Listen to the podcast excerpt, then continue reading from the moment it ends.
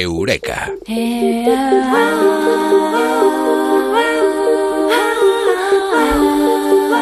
Y vamos a hablar hoy aquí en Eureka uno de los grandes enigmas eh, del mundo. Todo el mundo lo conoce, todo el mundo lo ha vivido de una forma u otra.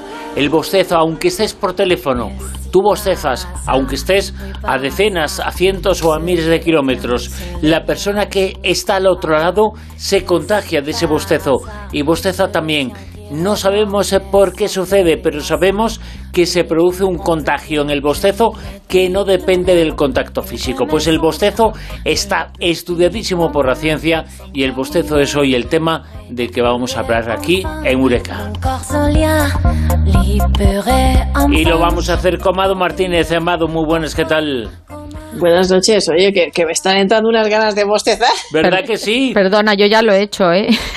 lo que estaba haciendo la introducción, Es no, que- no he podido remediarlo. Es que encima es una palabra mágica que la mencionas y entran ganas de bostezar. Ya no fíjate, ahora mismo estamos eh, nosotros y tú a miles de kilómetros de distancia y tú te puedes contagiar y nos puedes contagiar a nosotros a través de de lo que sea, del éter de lo que sea, nos puedes contagiar el bostezo. El bostezo es eh, bueno, pues eh, tiene una fuerza enorme, una fuerza que no sabe del contacto físico. Se puede contagiar el bostezo, aunque haya, como en nuestro caso, un océano de por medio. Solo con hablar del bostezo. Y además es que la ciencia ha estudiado muchísimo el bostezo, pero no tiene ni pajolera idea de por qué bostezamos. O sea, es uno de los mayores Pero- misterios de la ciencia. Lo que sí que está claro es que bostezamos, lo que ocurre que, aunque sea el bostezo más popular y conocido, no es el único, pero bostezamos fundamentalmente cuando tenemos sueño. Se Cuando cree. tenemos sueño, Pero- sí, o sea, se sabe que bostezamos cuando tenemos sueño, cuando tenemos hambre, cuando estamos nerviosos Pero o a veces ansiosos. bostezamos porque sí. Ah, cuando estamos Sí, nerviosos o sea, y ansiosos sí, cuando también. estamos nerviosos y ansiosos también bostezamos. Eh, cuando nos aburrimos soberanamente, como Claro. Homer Simpson los domingos en la misa, Mm. antes de dormir, pero también cuando nos despertamos por la mañana, después de haber dormido mucho, mucho. Entonces, bostezamos cuando el otro bosteza e incluso cuando alguien habla de bostezos. Y es posible que ahora mismo nuestros oyentes estén bostezando con este tema. Seguro. A veces, o sea que a veces bostezamos después de pasar mucha tensión tras una descarga de adrenalina intensa, tras un estado de alerta intenso. Esto es muy curioso, ¿eh? pues lo, lo, lo, lo- lo hablaremos. Pero los científicos han observado, por ejemplo, que los paracaidistas, antes de tirarse del avión, bostezan. Y que los agentes policiales también antes de enfrentarse a una misión difícil, hacer una redada o algo así. Y que los atletas olímpicos bostezan antes de competir. Me imagino yo ahí a Rafa Nadal. Y eso es lo que Adrian Gugisberg, profesor de, la- de neurociencia clínica en la Universidad de Ginebra, ha podido observar durante sus años investigando el bostezo, por ejemplo. ¿Y tiene alguna relación, por lo que estás contando, con el sistema nervioso? No sé si se ha investigado. Pues Andrew Gallup, que es profesor adjunto de psicología del Instituto Politécnico de la Universidad Estatal de Nueva York, dice que bostezamos para mantenernos en alerta. Es decir, eh, yo creo que este es quizás el científico que más ha investigado el tema de los bostezos. Y él decía que es una forma de enfriar el cerebro cuando otros sistemas fallan, por ejemplo, pero en su último estudio asegura además que el bostezo evolucionó como una señal social para advertir a otras y a otros, ¿no? Que, que, que, que, que estamos menos alertas. No, no, que Ah. yo estoy menos alerta. Sí. Por lo que ellos deben estar más atentos en busca de depredadores también, ¿no? Estaríamos hablando de un comportamiento evolutivo que ya no tendría ninguna función entre los humanos modernos y que en teoría, si esto es así, acabará desapareciendo de la misma manera que desaparecieran las muelas de juicio, ¿no? Entonces parece que el bostezo, según Gallup, o sea, según él, esta es una de las tantas teorías que existen, es muy importante entre las especies sociales para alertarse a uno mismo y, y también a, a, a los demás. En plan, eh, cuidado, que me estoy quedando durmiendo y al final viene un depredador y me pilla aquí desprevenido. Exacto, gato. bostezamos cuando tenemos sueño, bostezamos, ¿eh? pero lo hacemos no para ayudarnos a dormir, sino para ayudarnos a- como para pegarnos una torta y espabilar. Sí, en plan, camarón que se duerme se lo lleva la corriente. Exacto, exacto. Sí, sí, sí. O sea, Eso es una posible explicación. y a los animales también les pasa. Claro, de verdad que sí. Eh, de verdad que no, además es que no es exclusivo de los mamíferos, aunque no te lo puedas creer, porque los pájaros bostezan, pues sí, y los peces, y los cocodrilos. Eh, o sea, que, que- que es una cosa bastante común. ¿Los en- peces en bostezan? Te Qué lo juro. gracioso. Sí, y los bebés pueden bostezar dentro del vientre de la mamá. O sea, a partir de, la, así. de la onceava Tan semana de comoditos concepción. están ahí en el agua. Pues voy- me voy a echar un sueñecito, ¿no? Sí, sí, sí, es una, es una acción común entre los animales vertebrados y los, ma- lo ma- los mamíferos y la mayoría de animales dotados de columna vertebral, atención, vertebrados bostezan, incluyendo, como he dicho, los peces, las serpientes, las tortugas, los cocodrilos, los- las aves, pero a mí me llamó mucho la atención eh, descubrir que los bebés también bostezan en el útero materno.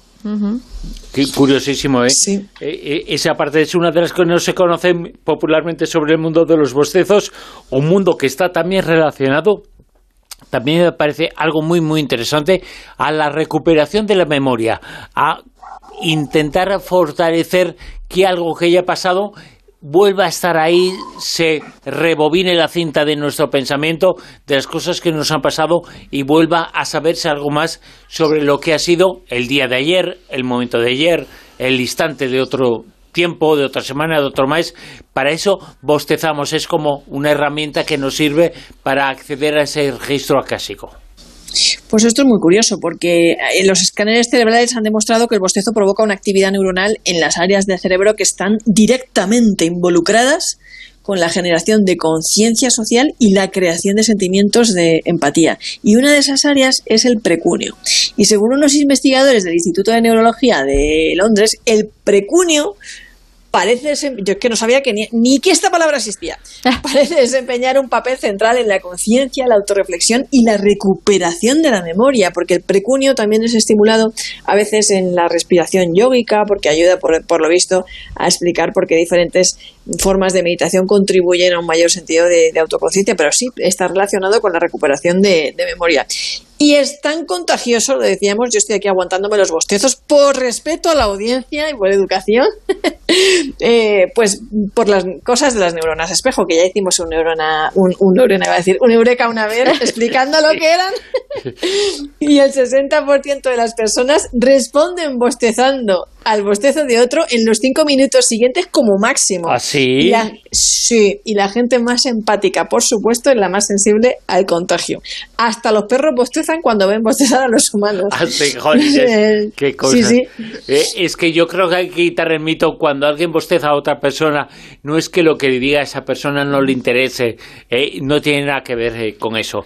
El bostezo genera- generalmente representa lo contrario, se contagia más entre gente cercana.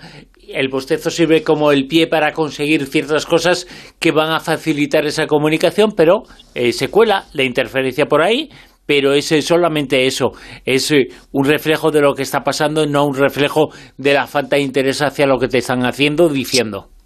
Bueno, habrá de todo. ¿eh? Exactamente, hay de todo, hay de todo, hay de todo. Sí Porque que es si- verdad que podemos bostezar por aburrimiento, pero también podemos bostezar por, por nervioso, por tensión o cosas así. Porque si, si estás hablando con alguien y le ves que está mirando para todos los lados y está bostezando, dice, no le interesa, vamos, absolutamente nada.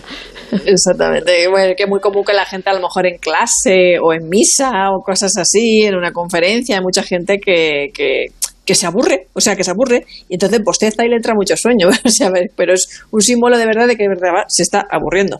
Pero como decía, si has pasado un, extremo, un estado de, de, de, de, de estrés extremo, por ejemplo, yo una vez me, me quedé a- atascada en un cenote que no podía ni subir para arriba ni para abajo y me entró un ataque de pánico que flipas, o sea, no, no me, me, me dio un ataque, bueno, me dio de todo, pues claro, esa adrenalina, esa descarga y tal. Bueno, pues cuando salí de allí, Ah, ya no podía, no, no, yo no podía ni conducir, o sea, Ajá. unos bostezos, o sea, me quedé como de mantequilla, no paraba de bostezar, me dio un bajón.